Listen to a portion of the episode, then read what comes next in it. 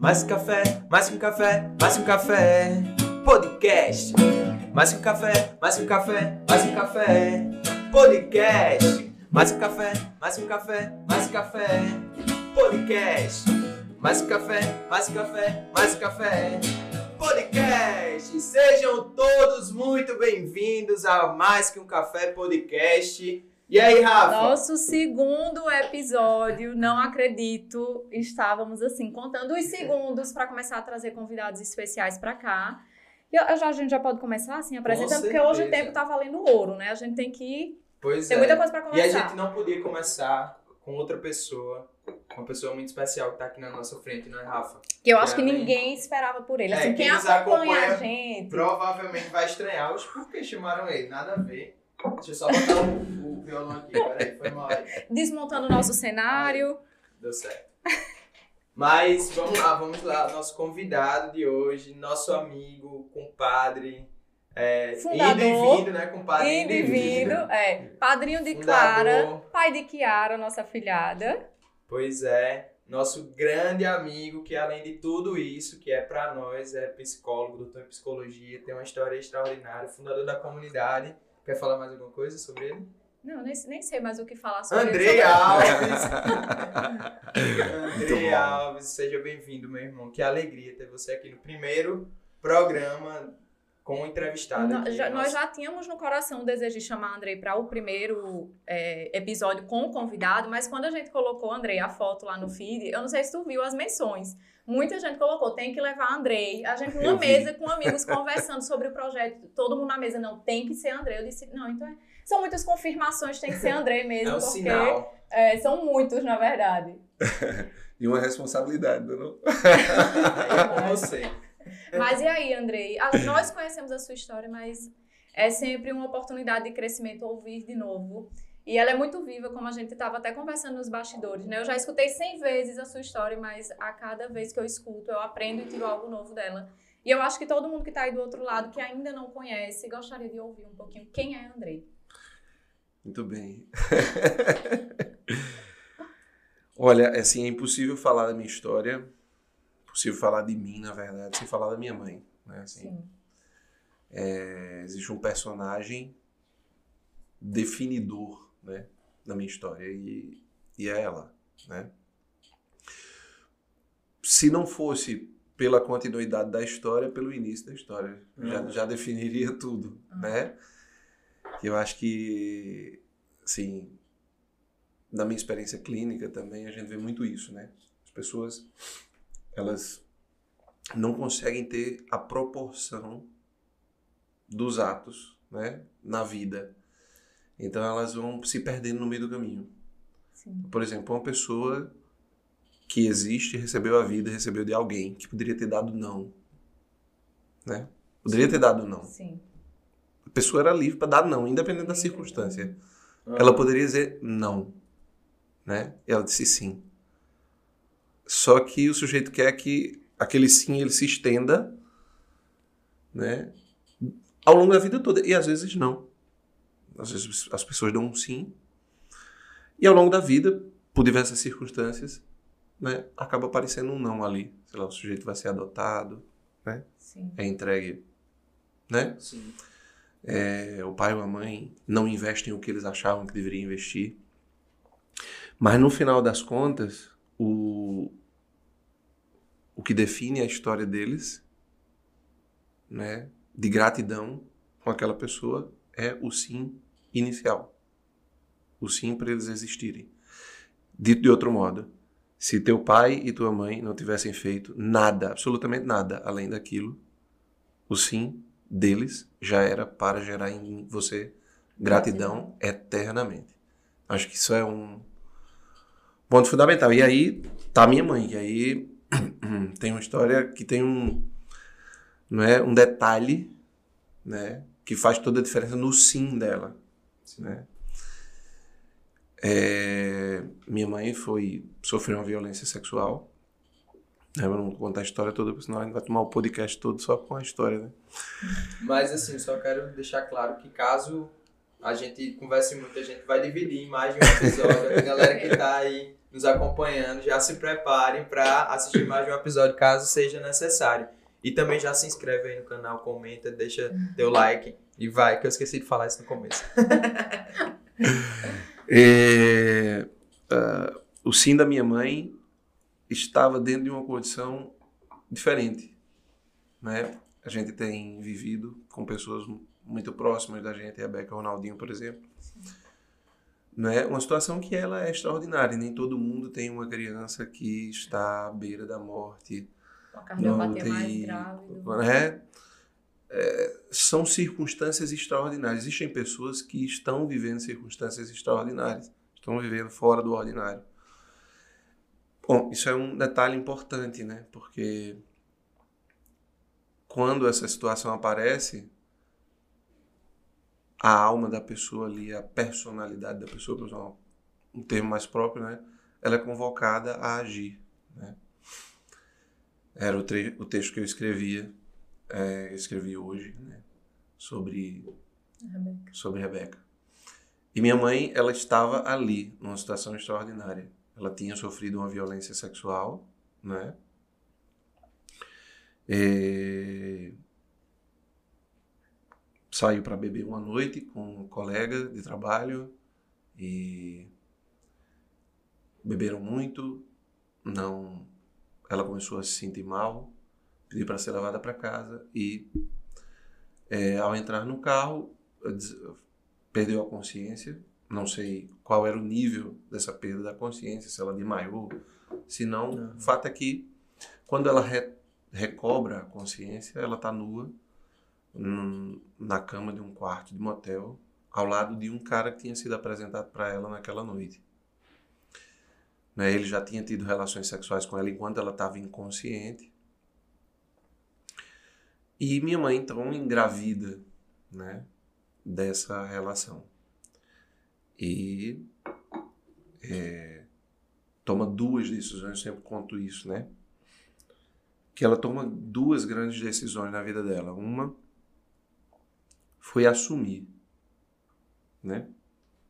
Não esconder, né? Essa é a minha circunstância. E a, a, então conta em casa, imagina, né? É... Quantos anos Quanto, atrás, é. né? Quantos tabus ela precisou quebrar, é, né? Pra ter essa quanto, coragem. Quão corajosa ela precisou ser, né? Pra assumir Pra botar isso. mais café. Não, ima imagina uma coisa, tá? Tem pessoas casadas que têm medo de contar que engravidaram. É. Você tá entendendo? Assim, é... é surreal.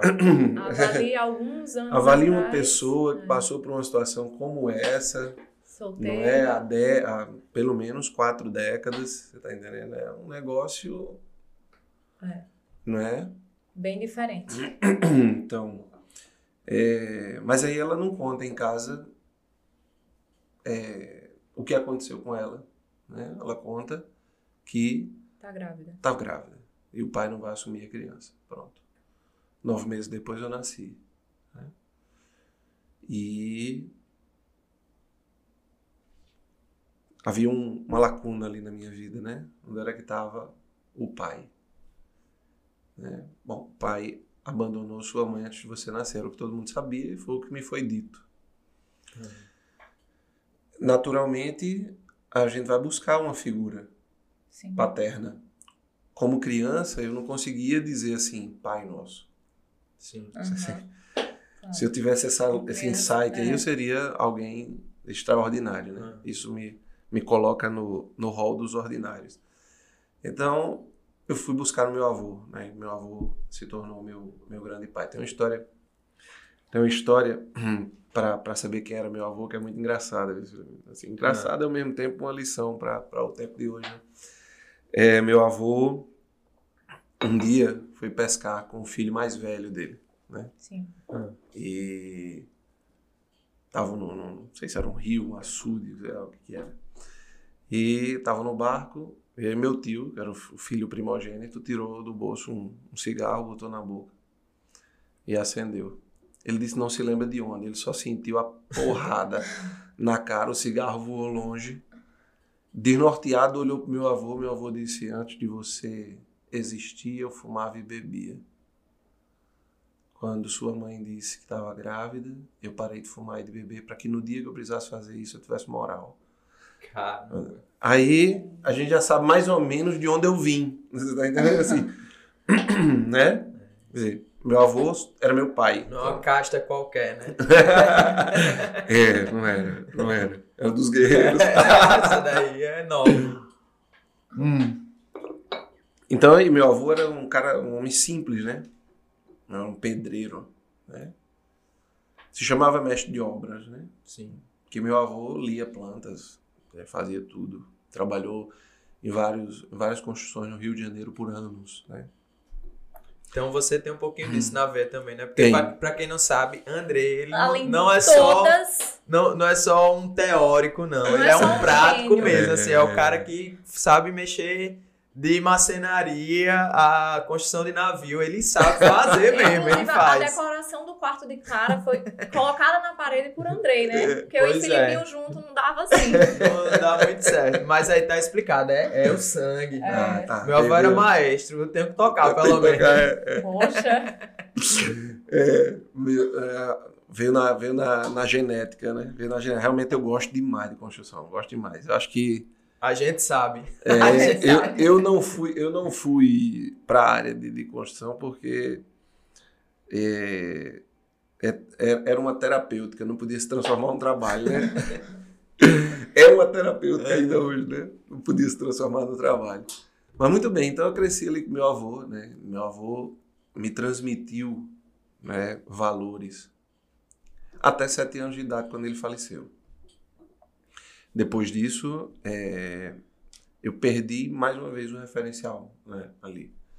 E ainda não tinha essa, né, essa sacada, ou esse insight, ou essa inspiração de entender que eu tinha um pai, né, que não era comparável aos pais da terra, né? Sim. Sim.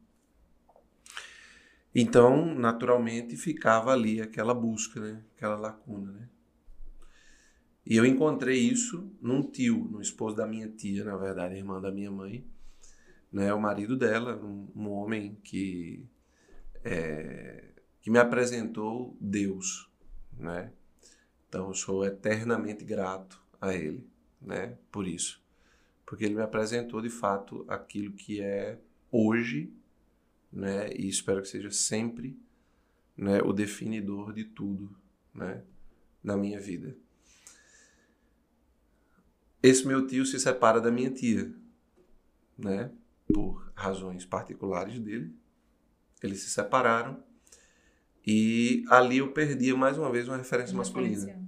Né? Só que naquele momento, naquele momento já aparecia Deus, tá já aparecia o Pai.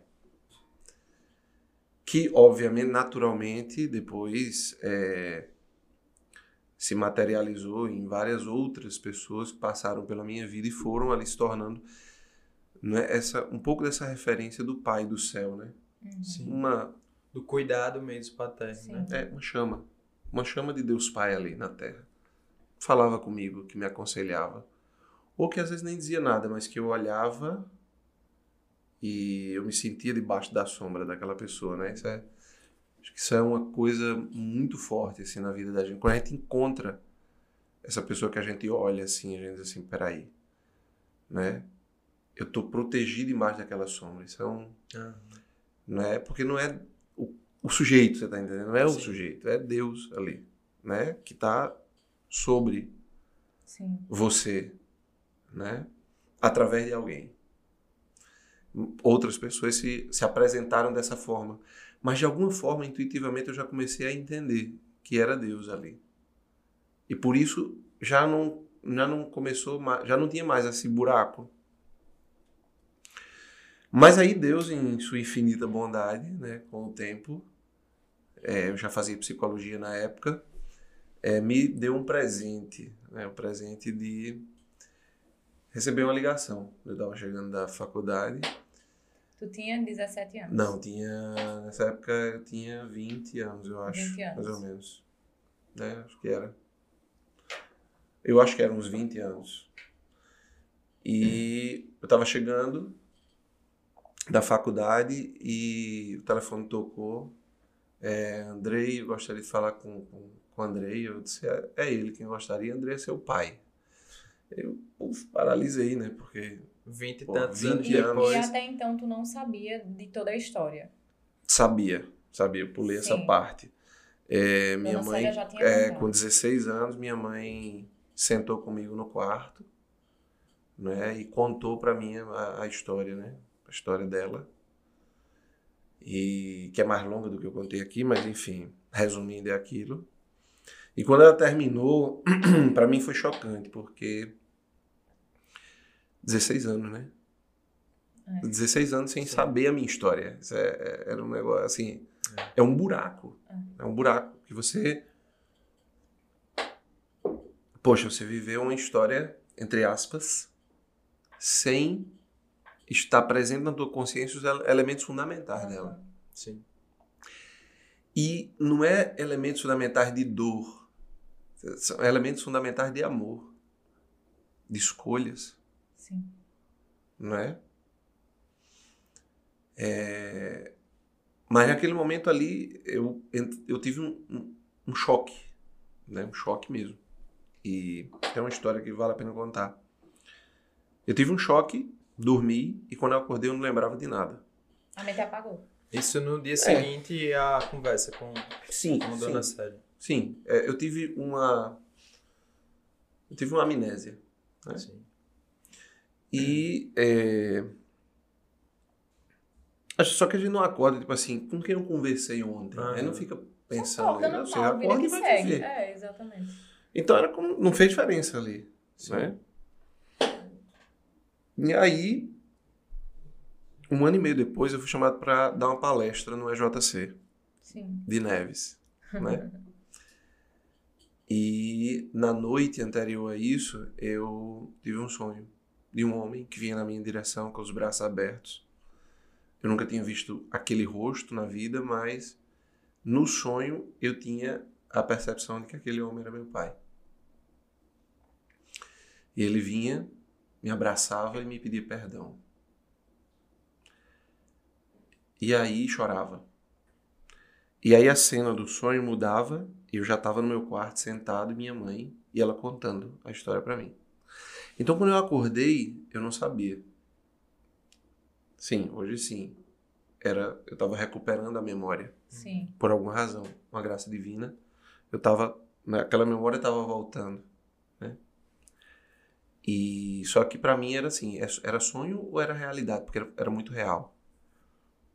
E eu chamei minha mãe e perguntei para ela, olha, sonhei com isso. Então foi quando ela. E aí foi quando a gente Percebeu? sacou, Que tu Que tinha tinha- apagado. é, ela principalmente, né? Porque para mim Sim. era como se não tivesse acontecido. Então ela sacou que eu não me lembrava. Então me contou a história inteira, de novo. E na, naquela hora, olha, olha que coisa engraçada.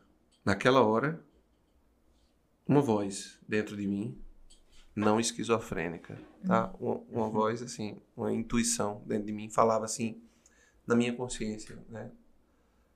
E aí? O que é que você vai fazer com a sua história? Né? Naturalmente, é, a primeira coisa que me veio à cabeça foi minha mãe. Se eu vou fazer o que minha mãe fez, eu vou assumir minha história. Olha, né? Quer dizer, a ação dela ainda reverberando, né? Eu vou Sim. assumir minha história, eu não vou esconder minha história. Eu O não- exemplo, né? é, eu não vou fingir que ela não existe, você tá entendendo? Porque ela é, ela é a minha riqueza. É- Ela é o meu tesouro. A minha história é meu tesouro.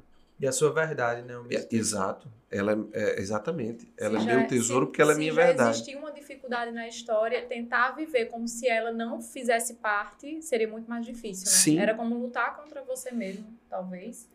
O Negar tempo um inteiro, fato, né? Negar algo que te fez quem tu é, né? É, e, e outra, assim, é uma perda muito grande. É como se alguém te desse uma herança e você dissesse, não, não quero.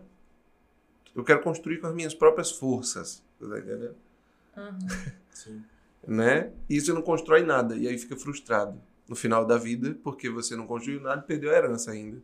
É. Então assim, a tua história é teu tesouro. É o teu tesouro, literalmente. Tá? ah, inclusive os teus sofrimentos, as tuas dores, elas são teu tesouro. Você não seria quem você é sem ela. Isso é, isso é uma coisa, isso é fato. Eu conversava com Tiago. Tiago é um, um vocacionado lá da comunidade que, que mora no Rio de Janeiro. Sim. Né? Professor de inglês. E, e veio passar 15 dias aqui com a gente. E a gente conversava, Tiago, ele tem um, um problema no olho, que ele perdeu a visão de um olho quando era pequeno. Sim. E eu conversava com ele o seguinte, eu dizia, eu fiz uma brincadeira, né? Porque a gente, a gente precisa rir das nossas misérias, isso é, um, É, isso é na comunidade a gente Tem que rir. sabe direitinho. Inclusive, eu entrei, precisei aprender na marra, porque eu sou uma pessoa um pouco. Eu já fazia isso há muitos anos. Felipe já. Foi o que me atraiu, não caiu, né? É. Eu brinquei com o Tiago, eu falei, Tiago, é o seguinte, olha só. Se tu enxergasse com os dois olhos, talvez tu fosse um merda. E, e talvez se eu tivesse os olhos claros, se eu tivesse os olhos verdes como o de Felipe, né? o azul como o de João Paulo II, eu não tivesse aqui. Hum. Olha, olha que coisa. Um detalhe. A cor de um olho poderia ter mudado a minha história. Sei lá, pô. Eu poderia ter ido modelar. É. Não sei. Você tá entendendo? É. Eu poderia ter ido modelar. Um detalhe, né? Que a gente às vezes. Mudava tudo. Mudava É. tudo. Eu, Talvez eu não fosse psicólogo se hoje. eu fosse 20 centímetros a mais, eu era jogador de vôlei. Uai, eu joguei a pois infância toda e todo mundo continuou crescendo e eu fiquei baixo. Tive que abandonar. Cara, é impressionante. Você muda a cor do olho de alguém, você pode mudar a história dele. Sim. Você tá entendendo? Então, o mínimo detalhe, o mínimo detalhe da tua história faz você ser quem você é. Isso, isso abre um horizonte de percepção pra gente extraordinário. Porque a gente começa a compreender que nada, nada é acaso.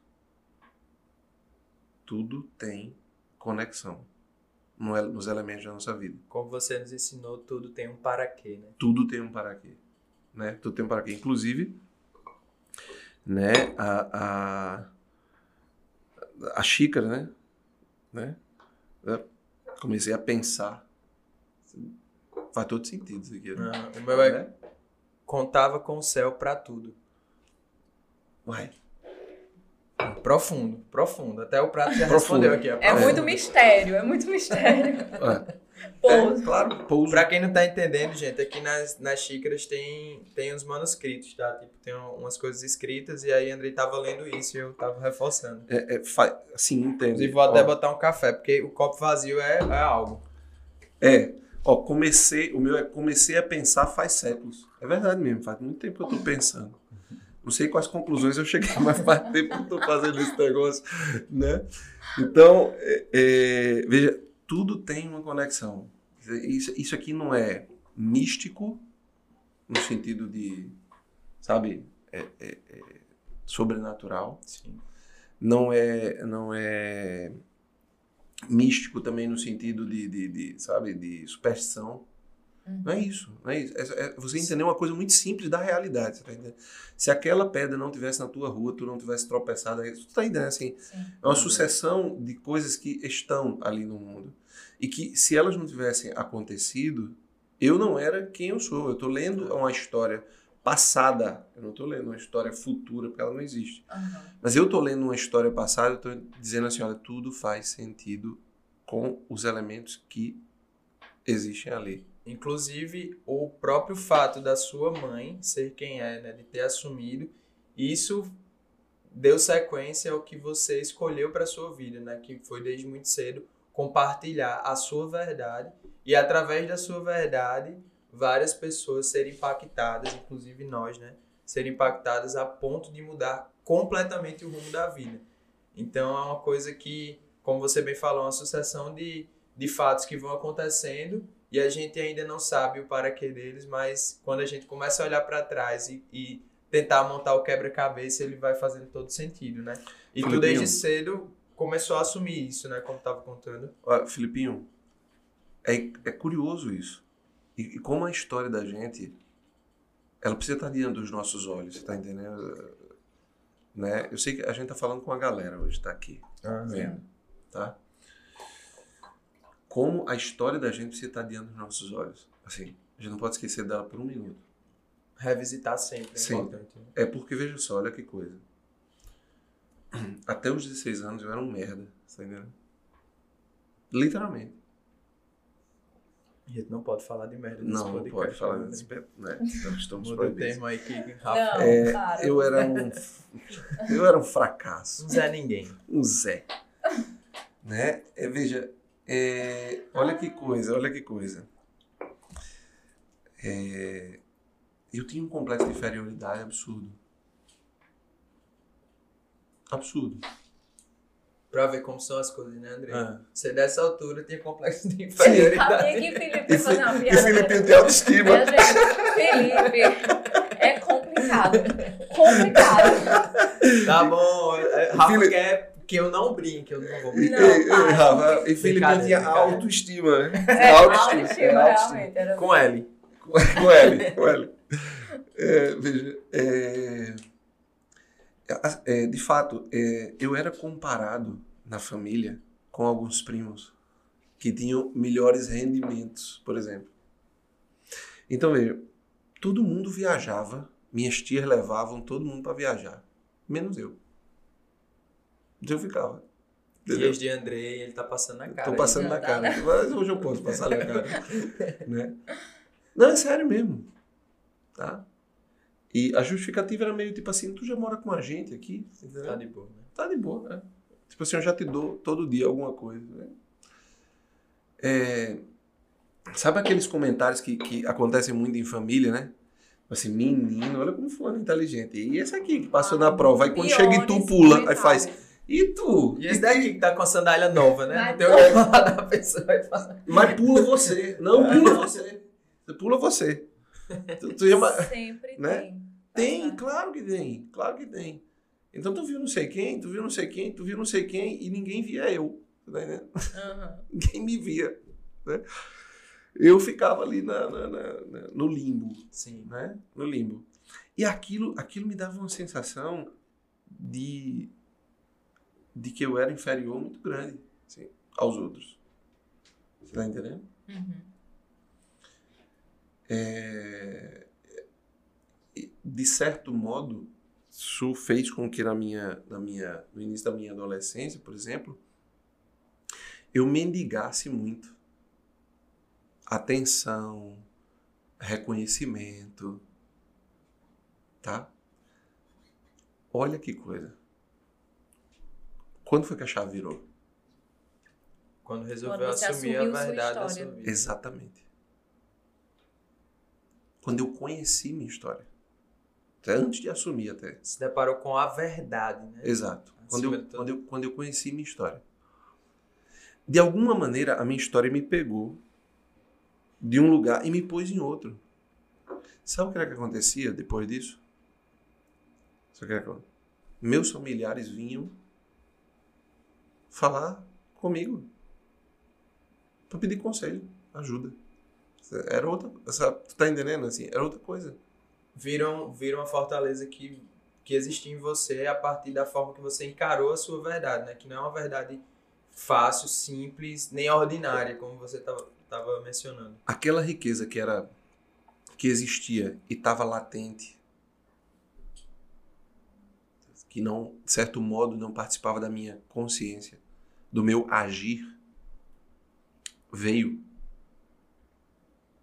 tu tá entendendo depois que eu contei a primeira vez minha história eu me, me lembro como se fosse hoje que naquele dia no dia que eu contei pela primeira vez a minha história eu disse uma frase que eu eu sempre digo quando conto minha história que é a minha vida existe para dizer às pessoas que a vida vale a pena. Eu, eu disse isso naquele dia, com 17 anos. Minha vida é um sinal para dizer às pessoas que a vida vale a pena. Pronto. Ali estava o tesouro, o meu tesouro biográfico. Podiam me tirar tudo. Enquanto eu tivesse minha história, eu tinha ainda algo a fazer. Dizer às pessoas que a vida vale a pena. Isso é muito. É. Você tá entendendo? Sim. Bom, ligação do meu pai. E aí ele liga.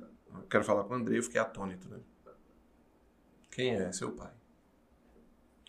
Eu aí ele começou, eu sei que você não tem nada para falar comigo, eu quero. é, eu quero aproveitar é, essa ligação para te pedir perdão. Porque eu tenho muita coisa para falar. Quero te pedir perdão. Quero te pedir perdão por tudo que eu fiz a você e a sua mãe, por não ter estado na maternidade quando você nasceu, por não ter lhe dado um nome, por não ter estado no seu primeiro aniversário, por não ter ensinado você a andar de bicicleta, jogar bola, porque no dia dos pais você não sabia nem quem era seu pai. E por aí foi, né? E até ele dizia assim, olha, e por que você vai dormir sem o eu te amo e um boa noite seu pai? E por estar ligando apenas hoje, 20 anos depois. Aí ele começou a chorar. E a primeira coisa que me veio na cabeça foi o sonho. Né? Um homem de braços abertos, pedindo perdão. E chorando. não? Naquela hora, naquela hora, apareceu uma outra coisa. Muito semelhante à segunda opção da minha mãe. Ela podia abortar ou não abortar, ela decide ter a criança. Ela decide, ela assume a história e decide que essa história tenha um futuro. Que essa história tenha de fruto. Ela assumiu a condição dela e decidiu que ela ia dar o máximo para essa história, né? Que essa história iria dar fruto. Naquela hora, o que vem no meu, na minha cabeça é o que a tua história fez contigo.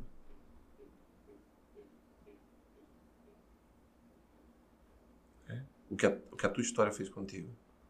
Ora, só em quatro anos, três anos,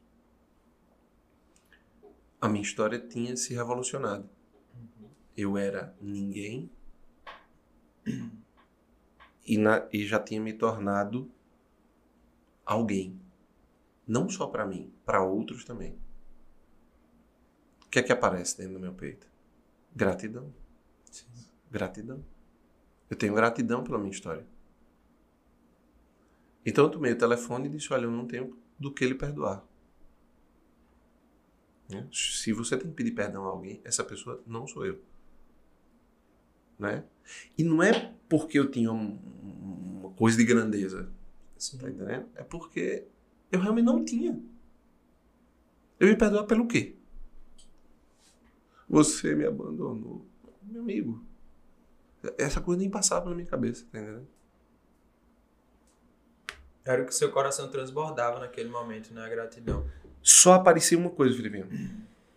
Só aparecia uma coisa na minha cabeça ali. Eu existo. Eu tô aqui. Eu tô aqui.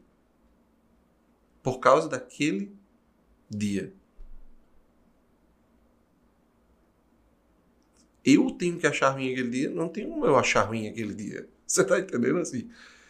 Eu não tô minorando as coisas, não tô dizendo assim, ele acertou, ele foi um grande homem, entendeu? É, graças a Deus minha mãe foi violentada, né? Seria um, um- uma, um exercício, uma ginástica mental muito grande se, né? Alguns É dos nossos ouvintes É. aqui estivessem pensando alguma coisa desse tipo. Aham. Não tem nada a ver com isso. Tem a ver com o seguinte, olha, eu, qual é a realidade? A realidade é o seguinte, a- aquele ato horrendo aconteceu. E eu eu fui semeado naquele ato. Naquele momento, pum, a minha possibilidade de existir apareceu. Eu tenho que ser grato, porque a minha possibilidade de existir aconteceu. Eu não sou grato por minha mãe ter sofrido violência, eu não sou grato por nada disso. Eu sou grato por estar vivo. E aconteceu naquele momento. É. E eu disse para ele, olha, é, eu te agradeço porque foi com a minha mãe. Aí, aí é que enrola a cabeça da galera mais ainda, né? Aham. Poxa, você tá agradecendo ao cara por ele ter violentado tua mãe, não burro. Eu não tô agradecendo porque ele violentou minha mãe. Eu tô agradecendo porque foi com a minha mãe. Por uma razão. Ela não me abortou. Ela olhou além dela, além da dor dela, entendeu que ali era outra pessoa. né? Sim. E escolheu Se tivesse- Escolheu a todos vida. os... Se tivesse acontecido com outra mulher, entendeu? Se tivesse acontecido com outra mulher, se fosse outra mulher, onde eu estaria? Não sei. Talvez eu não estivesse. Aham. Entendeu? Por Então, que muito bom, menos, né? Por muito que bom. menos, outras escolhas não têm. que bom que foi com esta mulher.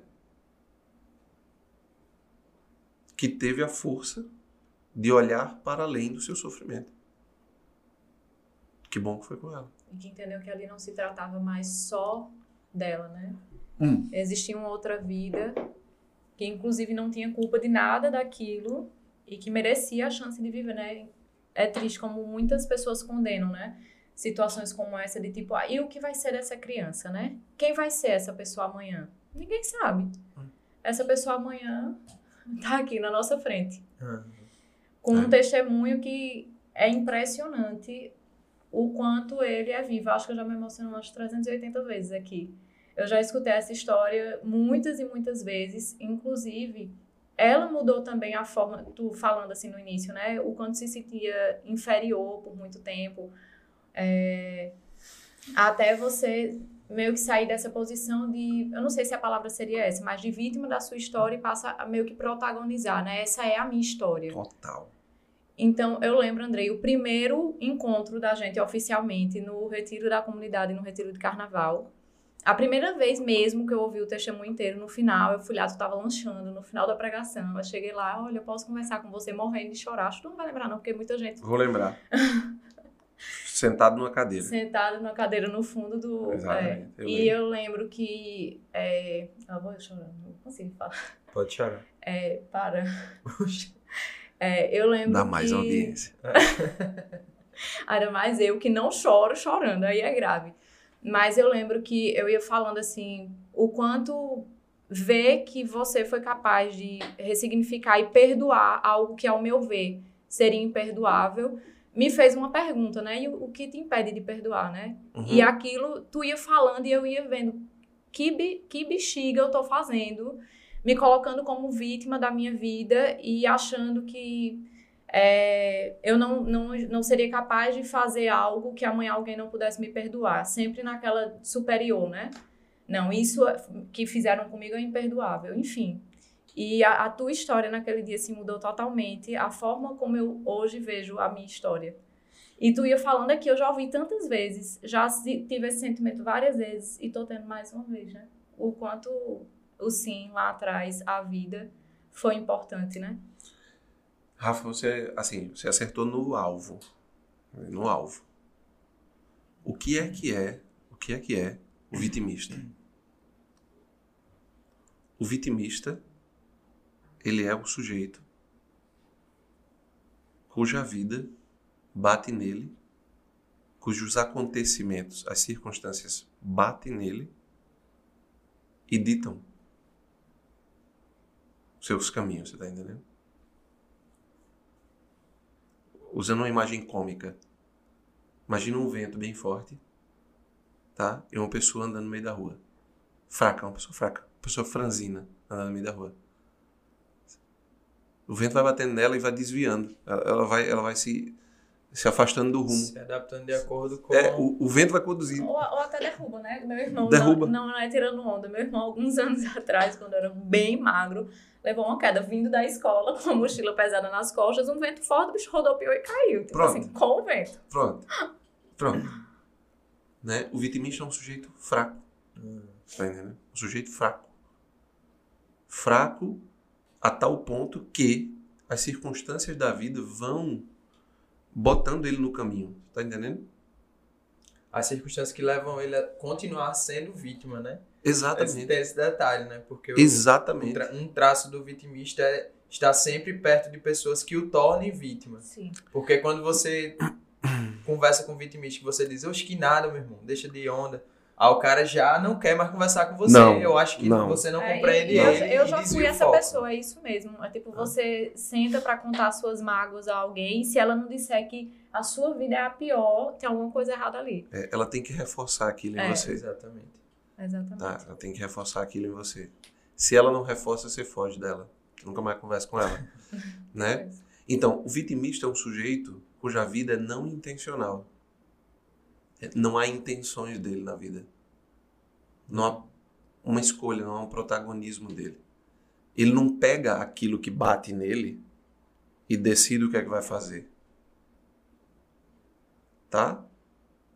Aquilo bate nele e aquilo que bateu nele decide o que ele vai ser. Uhum. Isso é o vitimista. Isso é o vitimista. Tu fala sempre aquele exemplo de é Frankl, né? Uhum. Que ele, eu não sei, eu só tô dando a deixa pra ver se tu lembra o que é. Que numa fila, é, No campo de concentração. campo de concentração, as pessoas numa fila pra morrer, ainda assim Isso. elas são livres pra decidir como. Fala aí, tu, tu vai É. falar melhor do que eu, que eu vou me enrolar. Né, que Frankl diz que, que ele estava olhando. Né? Frankl era um observador. Victor Frankl, tá, galera? Pra você É. que tá aí em casa, Victor com K Frankl. Pesquisem sobre esse Ah. cara. É, depois vocês leiam esse cara aí. Surpreende-se. Todas as pessoas de todas as áreas profissionais que já leram o livro Em Busca de Sentido foram impactadas. Todas. Sim. Todas. Mas vamos lá. É, ele conta que, observando pessoas que iam para a câmara de gás e elas já. Só abrindo parêntese, ele esteve em campos de em um Uhum. Sim. campo de concentração, né? Sim, não. sim, sim. Quatro. Quatro. Em Quatro. né? Então, é, Sobreviveu, não tinha certeza. viu a família inteira, né, morrer. e- Então, Inclusive pra- Auschwitz, né? Que era o O mais temido, Mais né? Um pauleira, mais né? temidos. É, era considerado uma máquina de, de morte, né? É. Franco estava lá no campo de concentração e a uma certa altura lá dentro ele já sabia mais ou menos como é que funcionava a coisa, né? Então quem quem era convocado para o banho, Sim, Né? não voltava. para o banho não voltava. Então existia alguns banhos que ninguém voltava e outros que as pessoas voltavam. Então eles sabiam mais ou menos para onde estavam indo, né? Então quem ia para aquele lugar não voltava. Quem ia para esse aqui voltava. Quem ia para aquele banho não não voltava. Quem ia para esse Uhum. voltava. Então o Frankl olhando para aquelas pessoas que estavam indo para aquele banho que não voltava, elas sabendo que elas estavam indo para a morte, elas sabiam que elas iam para a morte. Porque indo para ali elas já já estavam, a essa altura do campeonato elas já estavam. Condenadas, né? Já. Uhum. Elas iam morrer. E Franco começou a entender que aquelas pessoas estavam indo para a morte iminente. Né? Não era possível mudar, alterar o curso daquela coisa. Elas tinham duas posturas. Tinham umas que estavam de cabeça baixa, com a tristeza, e tinham outros que estavam com a cabeça erguida e com orações nos lábios. Então Franco concluiu: até diante do fim último, da, da- da- do último ato da sua vida, até diante da morte, o homem pode ainda escolher Ser quem ele vai ser. O que vai de cabeça baixa, o que É. vai de cabeça erguida. Aí, aí é aquela coisa, tá? Você vai ter o, in- o sujeito cuja biografia é intencionada e o sujeito cuja biografia é não intencionada. O não intencionado, aquela sentença está batendo nele e o entristece. A sentença está ditando quem ele é. O intencionado, a sentença vem, mas ele dita quem ele é. Ele diz quem ele é. Essa coisa do perdão é muito forte, né? Porque a verdade, verdade, verdade é que a grande maioria de nós não tem o que perdoar ninguém. Sim. Isso, é- isso, é, um, isso é fato. Nas primeiras frases que tu disse aqui, isso bateu assim no meu coração. Pesado. É, isso é fato, você tá entendendo? Isso é fato. A grande, a grande maioria de nós não tem o que perdoar. Isso- Isso é fato. O sujeito vai lá no consultório, vai fazer terapia. Se o problema é de perdoar, tá?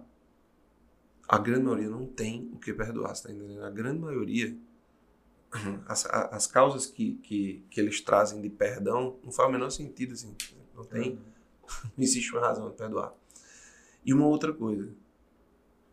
Quando há razão de perdoar, quando há razão de perdoar, não conseguir perdoar, preste atenção nisso, que é- isso é, isso é- não conseguir perdoar é dizer que você é igual a ele. Sim. Por quê? Porque é, o que é o perdão? O perdão é um presente dado a quem não merece. Perdão é um presente que eu dou a quem não merece. Certo? Quem perdoa dá ao outro o que lhe faltou. O sujeito mentiu para mim, faltou a verdade nele. Tá? Se eu sou verdadeiro, ao perdoá-lo, eu dou para ele, eu, eu dou para ele a verdade. Sim. Eu dou, a ele, eu dou ao sujeito o que faltou. Quem perdoa dá ao outro o que faltou. Se eu não consigo perdoar, eu estou dizendo, eu não tenho o que dar. Falta em mim o que falta em ti. Entende? Nós estamos iguais. Sim. Para ilustrar isso, continua a tua reação em rela- em relação ao teu pai e a reação da tua mãe, porque eu acho que exemplifica exatamente isso que tu acabou de falar. Absolutamente. de Absolutamente. falar, né? De- da pessoa que não sabe que não tem o que perdoar e da pessoa que mesmo tendo todas as razões escolhe uma, um- uma via que é muito improvável que uma pessoa na circunstância dela é, escolheria, né? É, eu comecei a agradecer, né, a ele. Então, muito obrigado por ter me dado a vida, porque foi com a minha mãe, né? Porque talvez fosse com outra mulher eu não teria nascido, né? Obrigado, porque eu pude estar na maternidade, pude ter um nome, pude ter um aniversário, pude andar de bicicleta, jogar bola, né? Eu participei do Dia dos Pais, né? O fato de eu não ter pai não me tirou da vida e depois me botou de novo no dia seguinte, né? E toda noite eu ia dormir com eu te amo, boa noite da minha mãe. né? Bom, a gente ligou o telefone, eu, meu quarto era no primeiro andar, quando eu cheguei na escada, ao pé da escada estava minha mãe, e ela desgostou, eu falei, a senhora estava ouvindo? E ela disse, não, mas eu sabia que era ele quando o telefone tocou, e eu falei, como? Ela disse, porque eu encontrei com ele no centro da cidade, dei o número do seu telefone, e disse a ele que a maior alegria que ele poderia me dar era ligar para você. Eu falei, mãe, a senhora não casou, dedicou sua vida inteira a mim. Como é que a senhora dá o número do meu telefone para alguém que te fez tanto mal? Ela falou, quem disse a você que ele me fez tanto mal? E aí, eu travei, né? Eu disse, Como assim? Ela disse, não. Ele me deu você. Então, minha mãe não tá. É porque essa palavra ela ficou muito. Ela perdeu muito significado, né? Ressignificar. Eu não gosto de usar muito. Porque ressignificar é inferior a encontrar a verdade. Você tá entendendo? É, é- é- é diferente. Ressignificar é como se não existisse aquele significado, mas Claro. a verdade é aquela, né? Então Claro. é o significado real, ela só direcionou para um lugar para o lugar certo. né? Sim, sim, sim, sim, sim, sim. Ela só encontrou a verdade, que é, é superior a isso. Então, olha, é, eu sempre digo às pessoas que, olha, tá, tudo bem, só dá para fazer isso, ressignifica, tá? Tudo bem, ok. Mas você precisa entender que o efeito é menor Sim. é um efeito inferior. Minha mãe olha pra mim e faz assim: quem disse que ele me fez tanto mal? Ora, ela sabia que ela tinha sido violentada. Ela não, ela não perdeu a consciência disso. Sim. Você tá entendendo? Só que ela encontra a verdade. E qual é a verdade? Eu fui violentada. Ok. Mas eu não parei aqui. Eu não parei aqui. Eu decidi pôr o meu olhar num bem superior àquele mal que eu vivi. Isso não é ressignificar, é descobrir. Entendeu? Ressignificar é ficar dando contorno, tá entendendo? Sim. É, é pôr elementos dentro de uma coisa. Pode funcionar em determinado nível? Pode. Mas descobrir a verdade é, é algo que liberta, é superior. É superior. Né? Ela, ela se sentiu surpresa, ela disse assim, você não entendeu nada. Ela se sentiu surpresa de eu pensar O contrário. o contrário. Pra, pra ela era tão fosse um óbvio, né? peso, Que era um né? absurdo você Sim. pensar que era um peso. Era pra um ela. absurdo para para ela eu pensar assim. entendeu? Então, é, minha mãe ela encontra a verdade para a vida dela, que a libertou do mal que ela viveu. Andrei, ela esqueceu, mais uma vez eu vou dizer não. Então ela não esqueceu. Só que aquele mal não é o não se tornou protagonista. Ela não se tornou vítima Não. desse mal, né? Não, não, não, não, não. O mal bateu nela e ela decidiu o que fazer com ele. Essa é a coisa. A grande maioria das pessoas do nosso tempo não sabem fazer isso. A grande maioria não sabe fazer isso. E né? qual, qual foi a tua reação quando ela falou isso, Andreia? Tipo, na hora, que foi uma coisa que eu nunca perguntei, eu acho. Cara, eu fiquei assim, Atordoado, né? sim, impactado, porque assim, Como alguém pode ter o coração inclinado a, a, a essa. essa com, com uma inclinação tão superior, né? Porque, de certa forma, se a gente colocar nós, meros mortais, diante de uma circunstância dessa, Via Eu de acho que- regra, é bem é, diferente de a, re- regra, a reação exatamente, das pessoas, a reação né? seria essa. Eu entendi aquilo num certo nível. Mas eu não consegui entender como ela, você tá entendendo? Sim. Uhum. Porque ela encontrou a verdade. Vai o cafezinho? Tá? Eu precisava. Vai. Faz séculos que eu comecei a pensar nisso. É, Vai tu não. Não, eu ainda tenho aqui, valeu. é, eu precisava encontrar a minha. Você tá entendendo? Sim. É, é- também é um outro problema isso. A minha verdade é a tua verdade. Não existe isso. A verdade é a verdade. A verdade é a verdade. Só que eu precisava encontrar essa verdade na minha história, porque ela tinha encontrado na dela. Sim. Esse encontro é pessoal, É, né? É é, único. é. O encontro do outro não pode. Eu falei mal. Suprir o seu, né? Não existe a minha verdade de, de Rafa, de Felipe. Não existe. Existe a verdade. Essa, essa- ideia de minha verdade, ela é neurótica, você tá entendendo? Aham. Ela é neurótica. E ela tem que tornar as pessoas neuróticas. Porque tudo se torna relativo. né? É, respeita a minha verdade, pô. Respeita É. a minha. Não, peraí, peraí. Que história é essa? Respeitar a minha verdade. Entendeu? Daqui a pouco o cara vai dizer assim: a minha verdade é que eu posso te bater. E Não, peraí, respeita a minha você tem que verdade. respeita é. a minha verdade, né? Respeita a minha verdade. Então, assim, não existe isso. É, a verdade, ela tá dada. Ela tá dada. Isso aqui é preto, pô. É. Isso aqui é preto. Aham. Essa garrafa é preta. Acabou. Não tem pra onde. Entendeu? Não tem pra onde, assim, não dá. Eu olho pra isso aqui, eu vejo, é preto. Acabou. Sim. Não tem como você distorcer isso aqui. Fazer uma ginástica com isso aqui. Se fosse dá. verde o daltônico men- tivesse eu ia dizer, a, a- a menos que seja é, uma Que assim, ainda não dessa. continua sendo verde. O daltônico que veio... Então, essa é a É. coisa, essa é a coisa. Frank diz isso. Frank ele diz assim, olha, repara, olha que coisa bonita isso aqui. Olha que coisa bonita isso aqui. Quem pensa em si mesmo é doente. Parece loucura isso. Quem pensa em si mesmo é doente. Parece loucura isso, viu? Especialmente.